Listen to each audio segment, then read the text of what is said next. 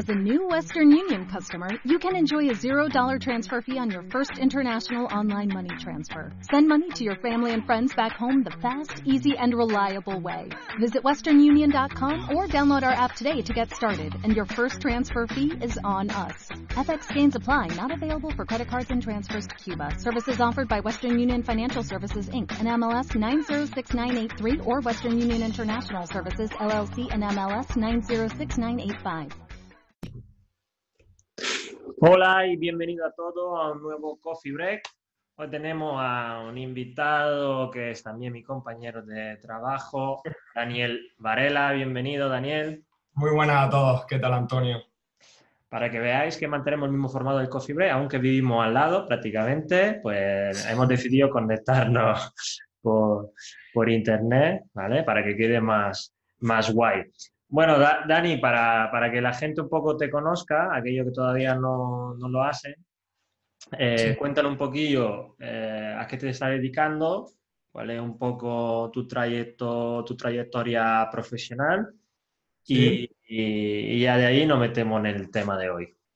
Vale, bueno, pues yo soy Dani Varela, soy fisioterapeuta por la Universidad de Granada y actualmente me dedico sobre todo al tema de la redactación deportiva aquí en Biocentes, en Granada, y lo compagino con la formación en la empresa Enform, la que también Antonio forma parte. Y esas son realmente mis dos ocupaciones a día de hoy, el trabajo como redactador y fisioterapeuta y la formación. Vale. También decimos que empezaste tu carrera de escritor hace muy poco, ¿eh? que es un poco el tema de lo que vamos a hablar hoy. Hoy vamos a hablar de entrenamiento oclusivo y sus efectos en diferentes contextos, como la fuerza, el dolor, etc. Y un poco partiremos desde eh, la edición del libro, del libro que escribiste, donde yo pude colaborar. Y también dejaremos el enlace de este libro aquí abajo en la descripción para aquellos que quieran profundizar un poquito más en el tema. ¿no? Eh, hoy vamos a hacer un poco un repaso general de qué es eh, lo oclusivo, de dónde viene y qué posibilidad tenemos tanto los entrenadores como los fisioterapeutas en esto, ¿bien? Entonces, para, empezar, la primera pregunta, eh, ¿qué es ese entrenamiento oclusivo? También si está bien dicho entrenamiento oclusivo, deberíamos matizar algunas cosillas. Bueno, el, término en sí de entrenamiento oclusivo no, no, es del todo correcto, pero tampoco incorrecto. Es decir, el entrenamiento oclusivo eh, realmente se le debería denominar entrenamiento bajo restricción de flujo sanguíneo. ¿Por qué se le llama oclusivo? Porque realmente hay una oclusión, pero es del contenido eh, vascular venoso, no el arterial. El arterial, si tú ocluyes por completo eh, el paso de la sangre arterial, tienes un problema bastante, bastante importante. Entonces, normalmente se le denomina entrenamiento bajo restricción de flujo sanguíneo, pero bueno, comúnmente lo conocemos como entrenamiento oclusivo, también se le puede encontrar como katsu, que bueno, es un término eh, japonés, aparte de una marca registrada eh, de diferentes dispositivos. Y esas son un poco la terminología que más se, que más se utiliza.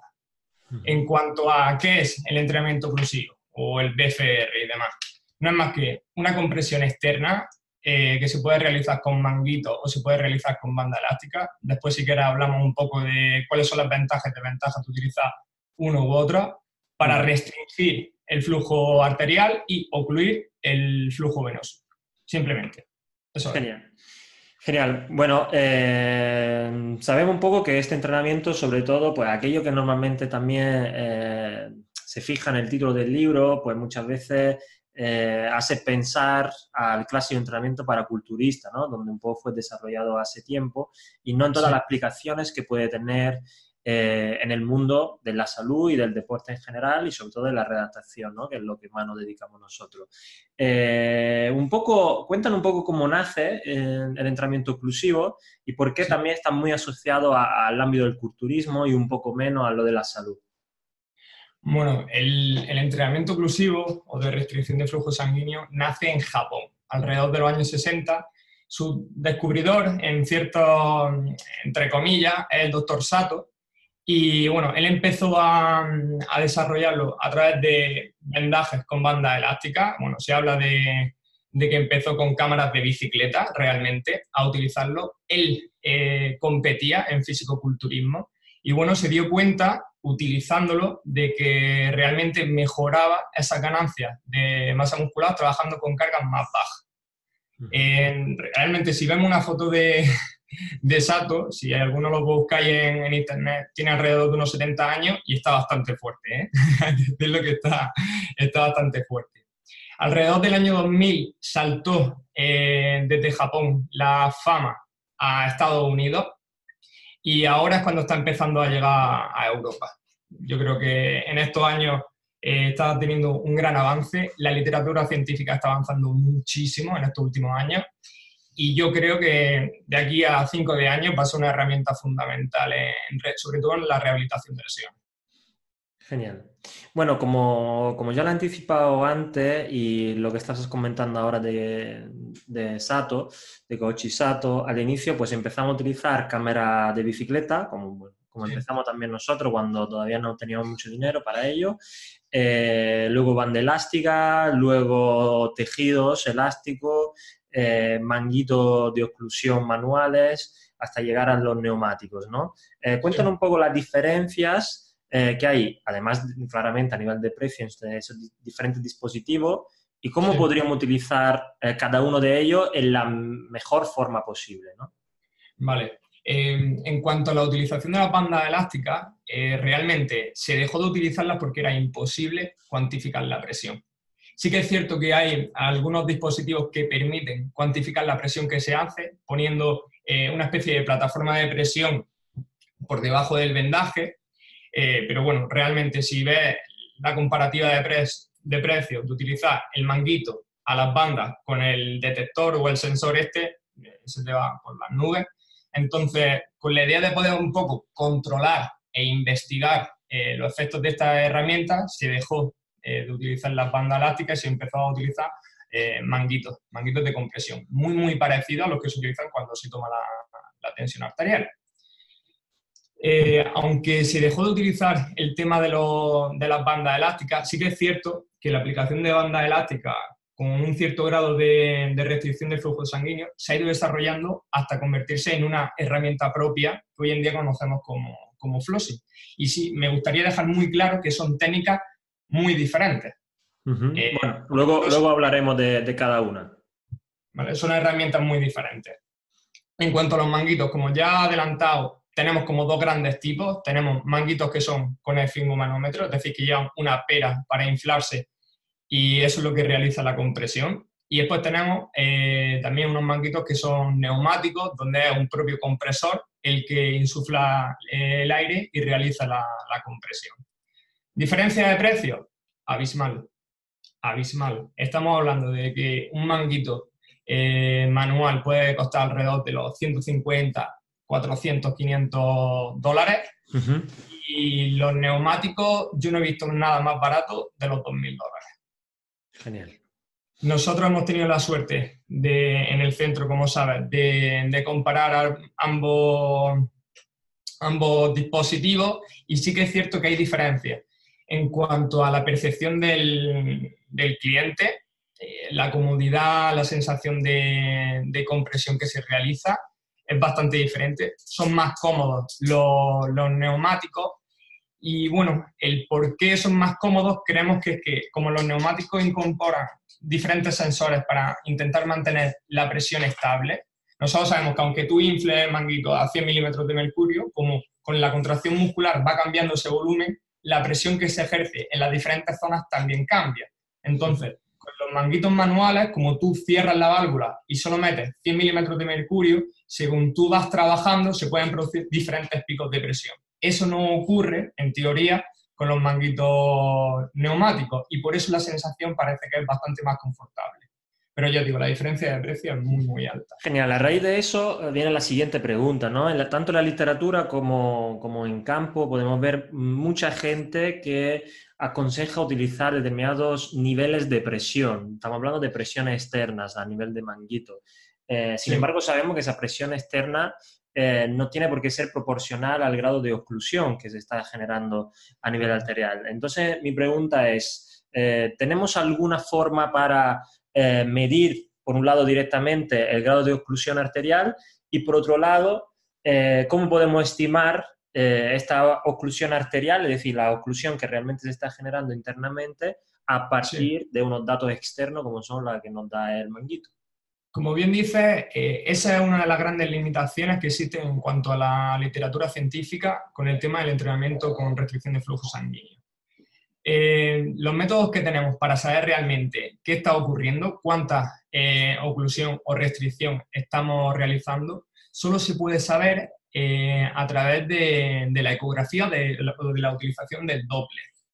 Nosotros, para quien no sepa lo que es un Doppler, nosotros lo que hacemos es poner una, una sonda y lo que registra es el pulso arterial. Cuando tú empiezas a aumentar la presión del manguito, llega un momento que se ocluye por completo ese paso, el pulso ya no llega y ahí es donde nosotros hablaríamos que es el 100% de la presión restrictiva o oclusiva.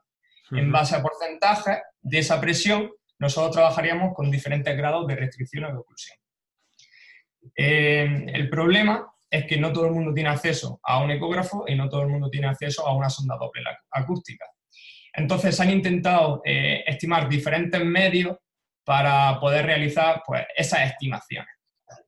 Uno de ellos, y yo creo que de los más conocidos, es la utilización de, fórmulas que utilizan la presión, la, presión arterial sistólica y la circunferencia del, miembro. Eh, lo único que los estudios solo están hechos eh, para miembro inferior. Y además también la muestra solo son hombres de mediana edad, entonces si nosotros, por ejemplo, lo queremos aplicar a una persona mayor que es mujer, pues quizás la muestra ya no nos vale, porque no se parece en nada a la que se han utilizado los estudios. Se han intentado hacer otras estimaciones en base a solo la, la circunferencia, pero también tiene sus limitaciones. Al fin y al cabo, dependiendo un poco de la, por ejemplo, la composición corporal, si nosotros vemos una circunferencia, imagínate, 20 centímetros, como siempre puede haber muchas diferencias. Puede ser dentro de esos 20 centímetros que todo lo que haya sea músculo y demás, o que, por ejemplo, la persona tenga un alto grado de, grasa. Entonces eso ya cambiaría las propiedades elásticas del tejido y la oclusión que se realizaría. Genial. Seguimos hablando de presiones. Eh, hemos estado diciendo que podríamos eh, o medir directamente a través del Doppler o estimar eh, la presión arterial 100%, a partir de ahí utilizar porcentaje. Otra pregunta que además se hacen también muchos investigadores, fue una de las preguntas que también me hice yo al inicio de, mi, de mi, recorrido de la tesis doctoral, es cuáles son los porcentajes ideal de restricción de flujo arterial, porque, vale, vamos a hacer un porcentaje, pero es lo mismo a un 10, un 20, un 30, 40, un 100%, a más restricción, mayores efectos, más riesgos, ¿cómo funciona? Vale, una cosa, eh, para que quede muy claro, mayor restricción no quiere decir que tengan mayor beneficio. Es más, nosotros siempre nos vamos a mover entre, digamos, eh, un intervalo de confianza. Lo que se habla es que entre el 30 y el 60% de la restricción es suficiente. Si te quedas por debajo, seguramente no tengas efectos. Si te pasas por encima, más, eh, que efectos positivos, tendrás efectos negativos. Entonces, siempre nos movemos entre un 30 y un 60%. Esto también depende eh, no solo de la presión, sino también de la persona. Habrá personas que respondan mejor a mayores porcentajes, personas que respondan mejor a menores. Mi recomendación es empezar con los más bajos posibles, que en cierta manera veamos que nos pueden dar efectos. Primeramente, porque si una persona empieza a restringirle a partir del 60%, no lo va a tolerar. Y yo creo que lo principal, como con cualquier herramienta, es que se tenga una adherencia. Si no hay adherencia, no hay efecto a largo plazo. Sin más. Ok, genial. Bueno, vamos a empezar ahora a hablar de la aplicación del entrenamiento oclusivo por restricción del flujo sanguíneo eh, diferentes, en diferentes áreas y con diferentes personas. Eh, primero empezamos por el, uso más conocido, que para las fuerzas y la hipertrofia, eh, en sujeto sano, y ya luego vamos viendo las diferentes aplicaciones. Así que la pregunta es, eh, es interesante utilizar entrenamiento oclusivo en una persona sana, en alguien que está entrenando, por ejemplo, para fisioculturismo, ¿no? Ponemos el ejemplo máximo de persona sana, además, con máxima hipertrofia que quiere seguir hipertrofiando. ¿Puede tener algún sentido esa aplicación? Eh, en principio no. Eh, si una persona puede entrenar con carga alta, eh, lo que se denomina como entrenamiento convencional, ¿no? No tendría mucho sentido que entrenase con carga baja y con entrenamiento oclusivo. No tendría mucho sentido.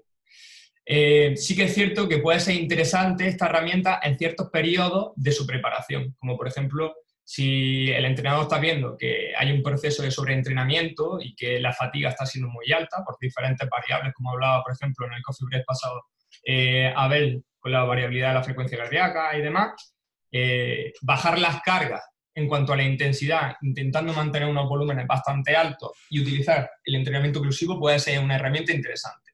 Pero en personas sanas no tendría mucho sentido. Genial. ¿Y qué mecanismo podría o, son lo que más están aceptados hoy en día eh, que justifican ese aumento de la masa muscular utilizando la restricción del flujo sanguíneo. Son diferentes a los mecanismos que se producen eh, utilizando lo que hemos definido como entrenamiento convencional. ¿Hay otros mecanismos o cómo funciona?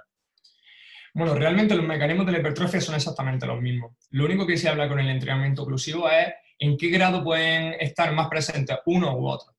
Sí que es cierto que debido a que se utilizan cargas bajas, en torno al 20 o el 40% de la ARM, eh, la, implicación que puede tener, por ejemplo, la tensión mecánica se cree que es baja.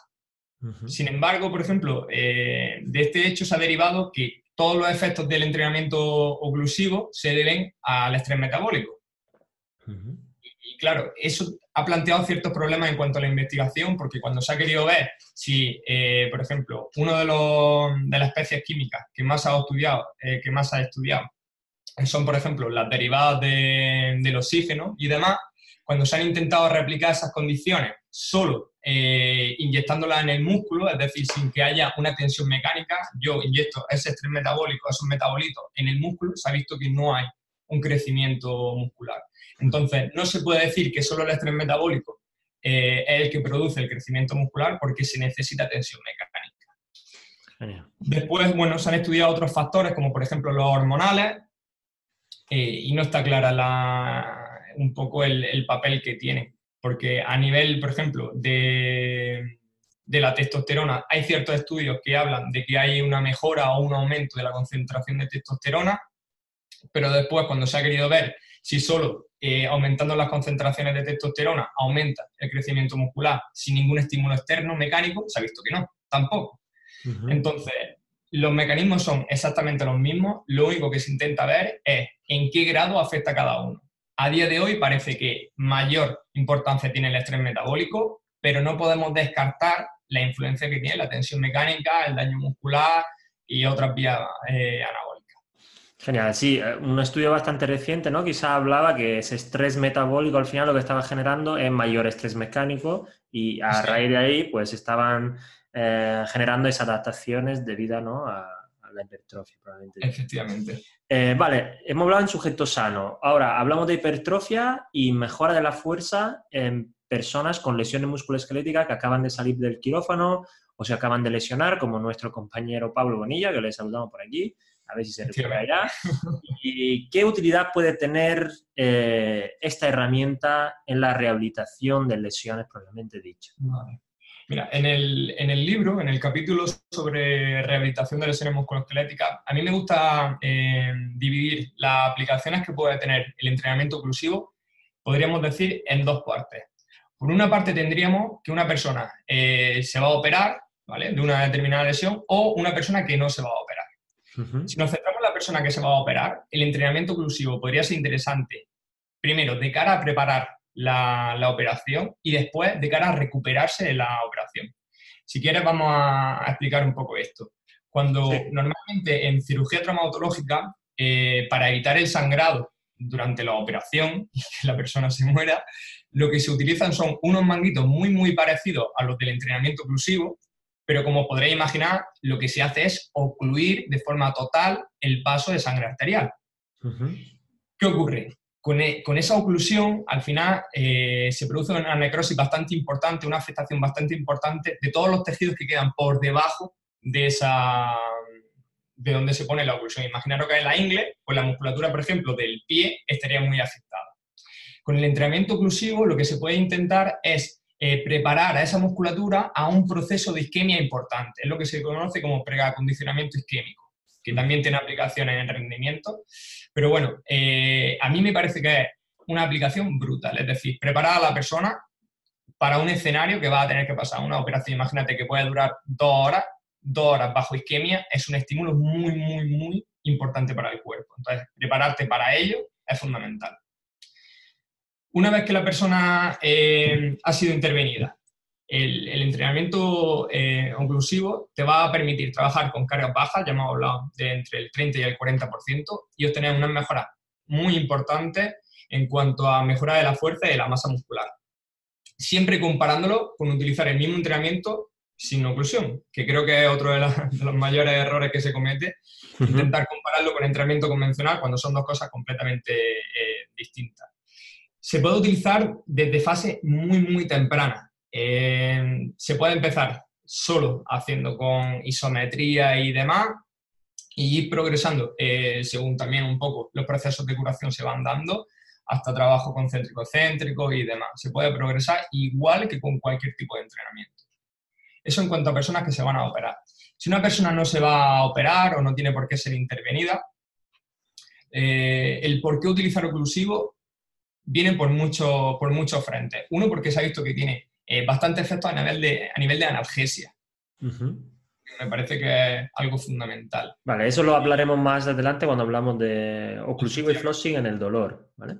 Después, también lo, tienen los mismos efectos a nivel de mejora de la masa muscular, mejora de la fuerza, efectos también a nivel de angiogénesis, de la creación de nuevos vasos sanguíneos, se ha visto que tiene efectos también en cuanto a la salud del tejido óseo, que si una persona, por ejemplo, va a estar un tiempo encamada y donde bueno, la gravedad y el impacto no van a afectar y ese tejido óseo va a empezar a perder calidad, eh, se puede utilizar el, entrenamiento oclusivo para intentar perder la menor calidad posible de, tejido óseo.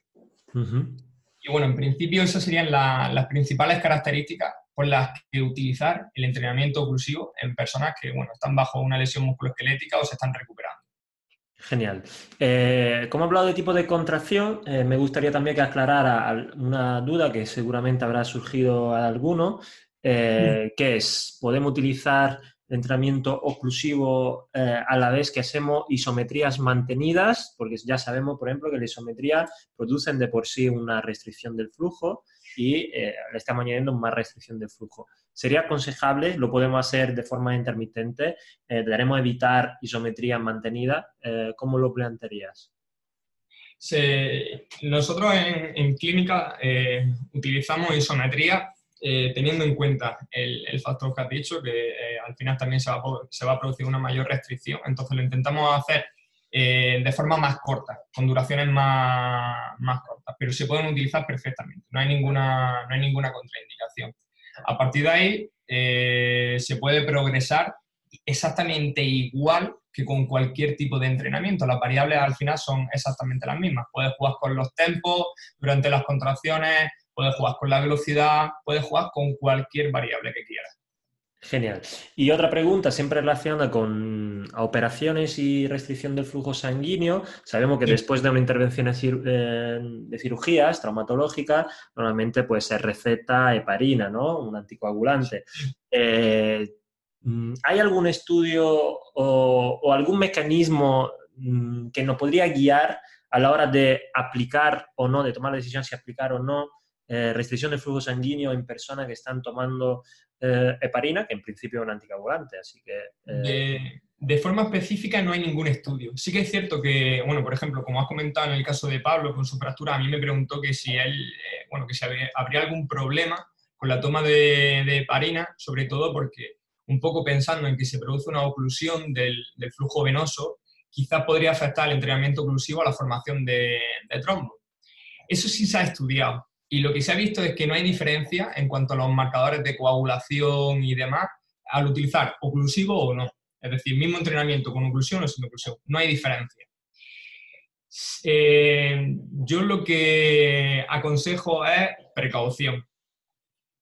precaución en cuanto a saber qué dosis está tomando de, de parina, cómo afecta y si por cualquier razón crees que hay otras herramientas que pueden tener el mismo efecto que el entrenamiento oclusivo durante ese periodo que está con, con anticoagulantes y demás, pues yo preferiría utilizar ese tipo de herramientas antes que, el oclusivo. Pero no hay ningún estudio donde se haya visto de forma específica que afecte de manera negativa. Vale, y hablando siempre de, de seguridad, finalmente sabemos que en tu, en tu libro hay un capítulo completamente dedicado a la seguridad.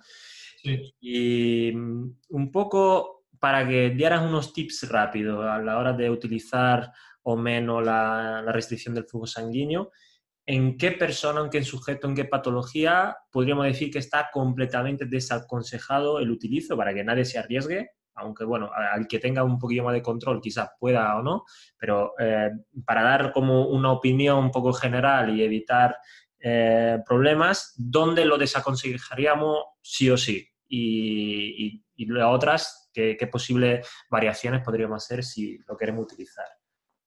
Vale. Eh, eh, nosotros en la, en la, página de Informa yo me encargué de, traducir un artículo de, de y colaboradores donde se hablaba de factores de riesgo absoluto y relativo en cuanto a la aplicación de oclusivo.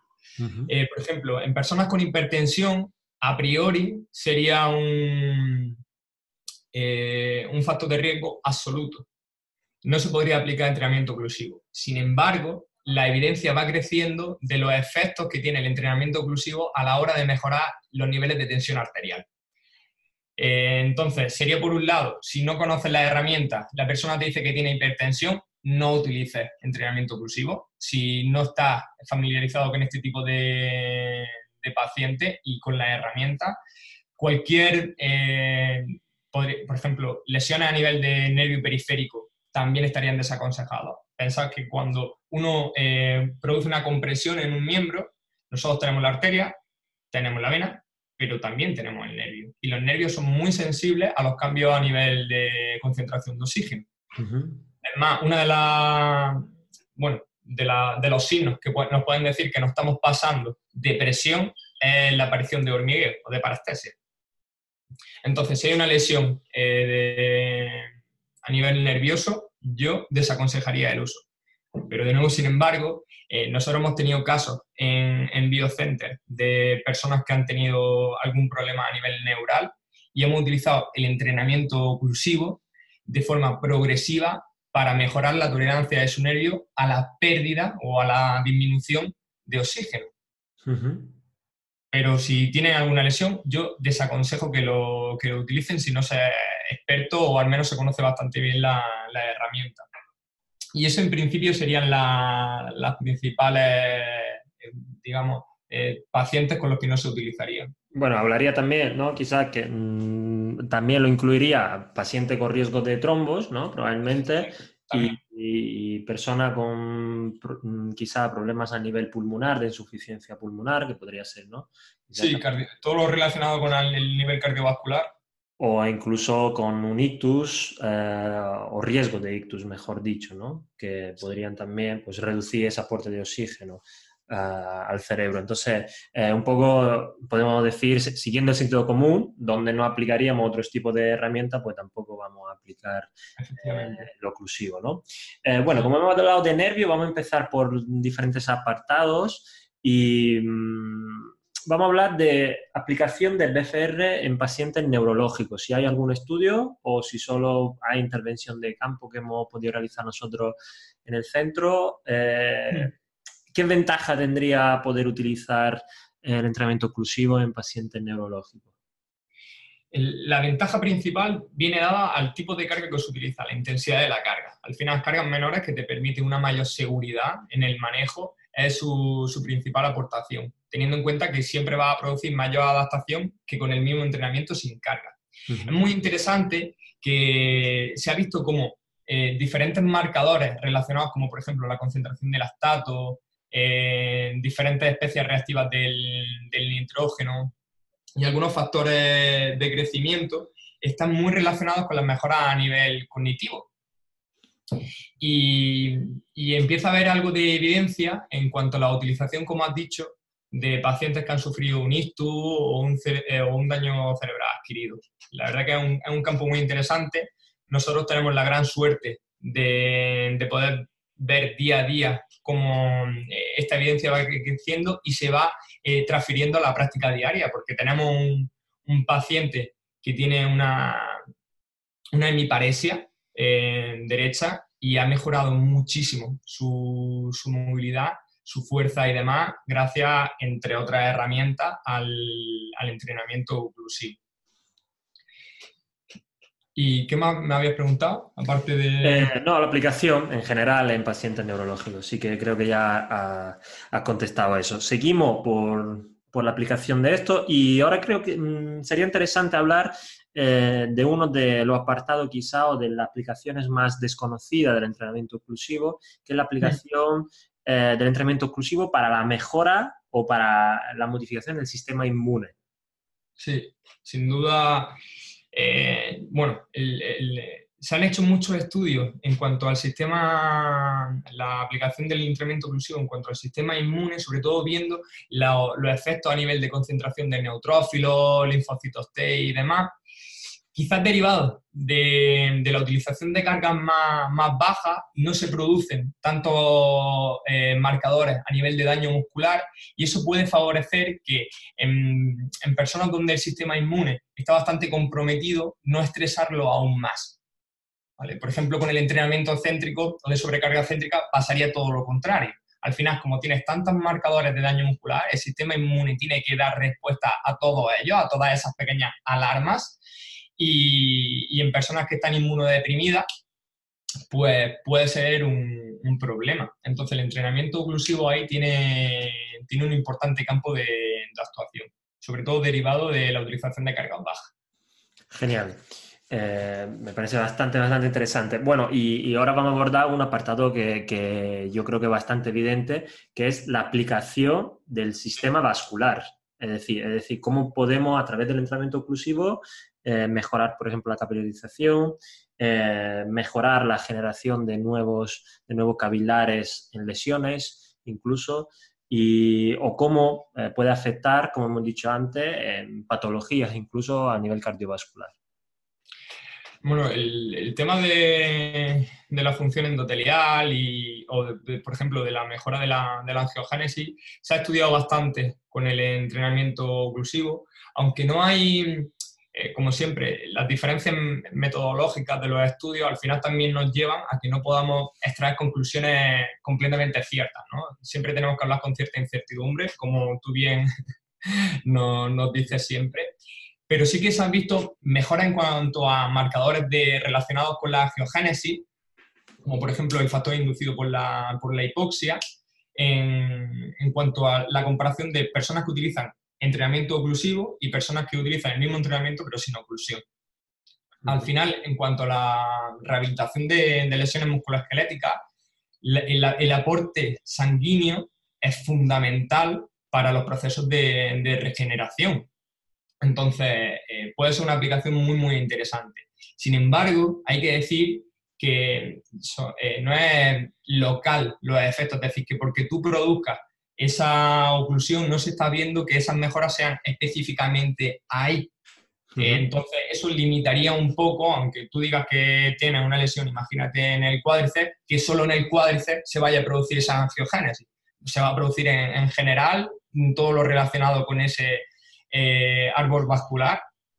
Y bueno, es un efecto muy interesante también en cuanto a, en cuanto a deportes de resistencia que también se habla mucho de esa búsqueda de la vascularización y demás, puede ser interesante. Entonces, ah, mm, siguiendo un poco con el hilo, ¿puede ser interesante también el entrenamiento exclusivo no solo para hipertrofia y fuerza, en, podemos decir, en deportistas de, fuerza? Eh, ¿También puede ser interesante el utilizo del entrenamiento exclusivo para deportes de resistencia? Sí, absolutamente. Hay bastante, bueno, hay bastantes estudios hechos, sobre todo en cuanto al precondicionamiento isquémico, al final, eh, en pruebas de, de ultradistancia, eh, se producen, aunque sea de forma intermitente, muchísimos periodos de, pequeña isquemia. Entonces, preparar el cuerpo frente a una situación tan extrema sería lo mismo que hacemos con una, con una intervención quirúrgica. Eh, sería para preparar a esa persona para ese estímulo de la forma más cercana posible. Entonces, muy interesante. Nosotros eh, no tenemos muchos corredores de ultradistancia en el, en el centro, no lo hemos podido comprobar in situ, pero teóricamente sería, sería beneficioso. Utilizarla sobre todo como herramienta en el calentamiento o con sesiones específicas de preacondicionamiento isquémico. Pues eso ya dependería un poco del momento de la, de la, temporada y también, por ejemplo, del nivel del deportista en cuanto al entrenamiento de, de fuerza. Porque sí que es cierto que aunque cada vez eh, la gente está más concienciada de que aunque tu deporte sea de resistencia, es obligatorio entrenar fuerza, pero en personas que sean novatas, que no tengan eh, demasiada experiencia con el entrenamiento de carga alta, pues se puede utilizar el entrenamiento oclusivo que esa doble función. Por un lado, en cuanto a la mejora a nivel vascular y demás, y por otro lado, eh, en cuanto a la mejora de la fuerza propiamente. Genial. Seguimos con, el hilo y vamos de los deportes de resistencia a la fadiga. qué aplicaciones podrías tener el BCR eh, sobre, la, sobre la fatiga, la disminución de la misma o modificación en la percepción de la misma. Lo que se ha visto con el entrenamiento oclusivo es que cuando se compara con el mismo entrenamiento sin oclusión, los valores en cuanto a la RPE y demás son más altos. Sin embargo, no hay grandes diferencias eh, si se compara entrenamiento oclusivo con baja carga y entrenamiento de alta intensidad o entrenamiento convencional. Entonces, el entrenamiento oclusivo puede ser un buen medio para progresar hacia unos valores superiores de, fatiga o de percepción del esfuerzo. Al final, cuando queremos entrenar a una persona utilizando el RPE o la repetición en reserva, el RIR, eh, necesitamos un periodo de, aprendizaje. Y se puede utilizar el entrenamiento oclusivo para ese aprendizaje. Si yo, por ejemplo, tengo que, quiero enseñar a la persona lo que es llegar al fallo muscular, porque no olvidemos que también se puede enseñar a la persona a, llegar ahí y saber cuántas repeticiones tiene que hacer para llegar. El entrenamiento oclusivo te va a permitir llegar antes utilizando una misma carga. Entonces puede ser un poco más eficiente en cuanto al proceso de entrenamiento. No me tengo que tirar 30 minutos haciendo curl de bíceps con 2 kilos para llegar al fallo muscular, sino que con el entrenamiento oclusivo puedes llegar mucho antes. Genial. Ahora vamos a abordar, eh, yo creo, uno de los temas también eh, menos, menos desarrollado quizá la literatura, aunque se esté desarrollando más ahora, y quizá una de las aplicaciones más importantes en el mundo de la clínica, de la fisioterapia, de la rehabilitación. Es decir, la aplicación de BFR o de flossing, ahora nos explicará un poco la diferencia, en el dolor y en la movilidad. Vale. Eh, yo creo que, como bien dices, sin duda es el, campo que menos ha desarrollado y que, a mi juicio, tiene mayor aplicaciones prácticas. Eh, desde hace bastante tiempo se ha visto como en, diferentes estudios, en estudios de casos, que aunque no tenían como objetivo eh, ver esos efectos analgésicos, sí que se, en el desarrollo sí que se decía que la persona disminuía su percepción del dolor. En base a eso se ha empezado a investigar, ya hay bastantes estudios y se ve cómo tiene un gran efecto analgésico. Los mecanismos que pueden estar detrás de esa analgesia son bastante amplios y bastante diferentes. Por un lado, tenemos que al final con la aplicación de la compresión también se puede provocar la estimulación de ciertos eh, nociceptores que pueden activar un mecanismo de inhibición descendente, el, de DENIC. ¿no? También en cuanto a la, hipoxia, también sería otro tipo de, de estímulo nocivo que podría fomentar esa inhibición descendente. Después tendría que en sí el ejercicio, independientemente de que se haga con oclusión o no, va a producir una liberación de opioides endógenos, produciendo de nuevo esa modulación a nivel de, dolor. Y por otro lado, que no se comenta en los estudios, pero que a mí me parece muy evidente, que una persona con dolor sea capaz de realizar un determinado ejercicio o un determinado entrenamiento con oclusión sin dolor, también va a mejorar mucho eh, la autoeficacia de esa persona, que realmente se sienta útil, que vea que puede hacer cosas sin, dolor. Y esas expectativas previas, esas creencias que se han generado durante tanto tiempo, se pueden remover un poco y cambiar en base al entrenamiento oclusivo. Y eso sí que tiene evidencia de que va a mejorar esa percepción del dolor. Claro, y a largo plazo ese aprendizaje ¿no? del mismo paciente de poder realizar esos ejercicios sin dolor, sabemos cómo el, dolor está muy relacionado con áreas del aprendizaje y podemos decir, eh, en definitiva, que el dolor se aprende, podemos ir desaprendiendo el dolor a través de esos tipos de, herramientas, ¿no? entre ellas, pues, eh, el oclusivo. Una de las preguntas relacionadas con esta es cuando nosotros queremos disminuir esa percepción de dolor en la persona, eh, dónde deberíamos colocar el manguito de oclusivo, de oclusión eh, o el flossing y la diferencia que tiene cada uno de ellos ah, para disminuir esa percepción de amenaza. Vale. Con el entrenamiento oclusivo siempre se, aconseja que se haga de forma proximal a la salida del árbol vascular. Imaginaros, por ejemplo, en el brazo yo lo pondría en la zona de, la axila, porque ahí es por donde va a pasar el, el plexo, y de forma de miembro inferior lo haría también proximal en la zona de inguinal. Sin embargo, el, el flossing no funciona eh, de la misma manera. Con el flossing, sobre todo, lo que buscamos es, por un lado, esa disminución en la percepción de amenaza. Nosotros, cuando realizamos un vendaje compresivo, lo primero que siente la persona, lo primero que nos dice es que se siente más segura, más recogida eso ya va a tener efectos en la modulación del, dolor. Entonces, el, oclusivo normalmente siempre se va a utilizar en las mismas zonas con los manguitos, sin embargo, el flossing puede ser algo más específico de la zona en la que se percibe dolor. Por ejemplo, si eh, yo quiero aplicar flossing y la persona me dice que siente el dolor por la rodilla, yo vendaré la rodilla. Sin embargo, cuando utilice el entrenamiento oclusivo para hacer sentadilla, aunque quiera mejorar ese dolor que tiene en la rodilla lo pondré de forma proximal, lo pondré en la zona inguinal. Genial. el nivel de, una pregunta sobre esto, ¿el nivel de compresión eh, es importante a la hora de modular ese dolor? Es decir, es lo mismo utilizar una determinada venda de X eh, índice de elasticidad a una rodillera, a poner nuestra propia mano sobre la articulación. Eh, ¿Habría algún tipo de diferencias? Esa es una pregunta muy, muy buena y me parece muy interesante porque también hay muchos fabricantes que han intentado hacer negocio de, ello. O sea, han dividido, por ejemplo, las bandas de flossing, te venden diferentes, con diferentes grosores, entendiendo a que unas pueden ejercer más o menos presión, pero al final el flossing, si lo que quieres es disminuir la percepción de amenaza, la presión en sí solo será la necesaria para que la persona realmente perciba que ha bajado la amenaza, que se sienta segura ella, la persona no te va a decir, no, es que mira, esta hace 100 milímetros de mercurio menos y me siento menos segura. Hay veces que tendrás que apretar un poco más, hay veces que tendrás que apretar un poco menos, pero no va a tener efectos muy diferentes utilizar una banda de un mm, índice elástico u otro.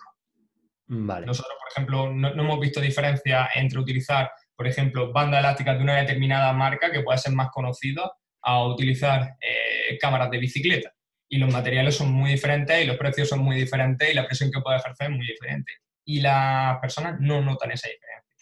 Vale, ¿y qué, evidencia tiene ah, los mecanismos, los, primeros mecanismos sugeridos de los efectos que tenía el flossing sobre, sobre el dolor, ¿no? Aquellos mecanismos que hablaban del el cizallamiento de los tejidos, eh, la liberación de la, de la fascia y otra, otras, la hipoxia hiperactiva, etcétera, etcétera.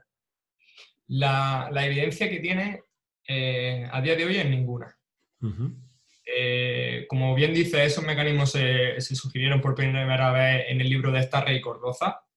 Eh, se han utilizado y se utilizan en, en, otras técnicas de, fisioterapia para explicarla, pero la evidencia que hay es, ninguna. Es más, si realmente se produciesen por un cizallamiento facial, la presión que tú puedes ejercer, es decir, el estímulo mecánico que tú puedes ejercer con el flossing o con tus manos sobre esa fascia es ridículo. Eh, además de, plantear problemas que no existe evidencia de esos mecanismos, también es cierto que ellos, por ejemplo, decían que primero, con ese cizallamiento facial se va a producir una mejora de la movilidad y después se va a producir una mejora del, del dolor.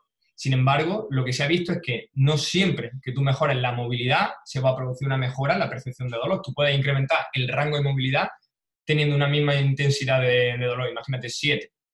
Entonces eso ya plantea problemas en cuanto a esa teoría del cizallamiento facial. Los mecanismos que sabemos que están involucrados están sobre todo relacionados a nivel neural a nivel del sistema nervioso central, diferentes mecanismos de modulación y teniendo en cuenta también, muy importante, la expectativa que tenga esa persona del, tratamiento. Genial. Yo creo que ha quedado, ha quedado bastante claro. Eh, un poco para, resumir, eh, unas recomendaciones generales a la hora de utilizar el oclusivo, el flossing, para todos los que nos estén escuchando. Vale, eh, recomendaciones generales. Eh, lo primero, si lo que se quiere utilizar es en base a objetivos con el entrenamiento, fuerza, masa muscular, angiogénesis y demás, siempre, siempre, siempre utilizar manguitos. La diferencia de precio entre unos manguitos que te cuestan alrededor de unos 100 euros y un flossy que te puede costar unos 15, 20 euros, eh, no merece la pena, sobre todo a la hora de controlar el estímulo que estamos dando y no se puede progresar. Entonces, Oclusivo, manguito, siempre. Después, eh, a la hora de, la presión, si no se tiene, si no se dispone de un ecógrafo o de, una sonda Doppler, yo recomiendo utilizar eh, las ecuaciones de presión y de presión y de mejor es solo utilizar la circunferencia de un artículo de, este año 2019 donde se intentaba controlar la, la oclusión, la presión de oclusión en base a la percepción de la presión. Es decir, se le preguntaba a la persona de 0 a 10 cuánto la apretaba y en base a esos valores se intentaba ver después con el ecógrafo cuánta oclusión o cuánta restricción se, se hacía. Y lo que se vio es que en miembros superiores siempre la percepción de presión va a ser mayor la persona antes, a, menos presión, es decir, a menos restricción, ya te va a decir que le está presionando más. Lo contrario ocurría con, con piernas. Entonces, esto nos lleva a decir que si yo lo aplico en piernas, si la persona me dice que no la aprieta y yo sigo, sigo, sigo, sigo, sigo, sigo metiendo aire, es muy probable que me acerque más a la oclusión total que si lo hago en brazos, porque sé que la persona me va a avisar antes de que ya le empieza a molestar. Entonces, eso me parece un dato muy, muy interesante. Eh, las cargas. Ahí sí que tenemos un problema porque todos los estudios que hay se, se ha utilizado estimaciones del RM y bueno, como, como ya has comentado en muchísimas ocasiones, con la, también con el Coffee Break con, con Amador y demás, eh, la estimación del RM de forma directa es bastante, presenta muchas limitaciones. Entonces estamos a la espera de que alguien se le ocurra utilizar la, velocidad para, estimar esa intensidad. Pero bueno, eh, de forma general, entre el 20 y el 40% del RM es lo que se viene a, utilizar. Y después, como, medio de control, eh, es muy interesante utilizar escalas. Las escalas subjetivas, tanto de, de percepción del esfuerzo, como de presión, como de dolor y demás, eh, hay una buena evidencia en, la utilización del mismo con el entrenamiento oclusivo. Es una herramienta que es súper barata, tanto que es gratis. y puede ser muy interesante, porque se adapta muy bien a ese modelo biopsicosocial dinámico que, defendemos nosotros. Genial. Eh, para terminar, Dani, ¿dónde, ¿dónde, puede la gente profundizar más en esto del entrenamiento de oclusivo, tanto para el entrenamiento como para la salud? Eh, bueno, en, cuanto a personas de habla hispana, porque no sé si me escuchará algún angloparlante, eh, el único libro que se ha realizado hasta el día de hoy es el que está en, en Informa, en el que, bueno, eh, yo estoy de, autor principal, pero tú has colaborado, también ha colaborado Iván Chuldi y Moisés Picón, dos pedazos de, de, investigadores que son referencia en este, en este campo. Entonces, en cuanto a conocer la, la bibliografía más actual, de forma resumida, ese libro yo creo que es la referencia a nivel de habla hispana. Después, en cuanto a formaciones y demás, nosotros tenemos una formación online en, en Informa y vamos a realizar otra presencial aquí en, Granada, en, septiembre. Y bueno, esperamos seguir eh, realizando formaciones en, España para dar a conocer esta, esta herramienta. Genial.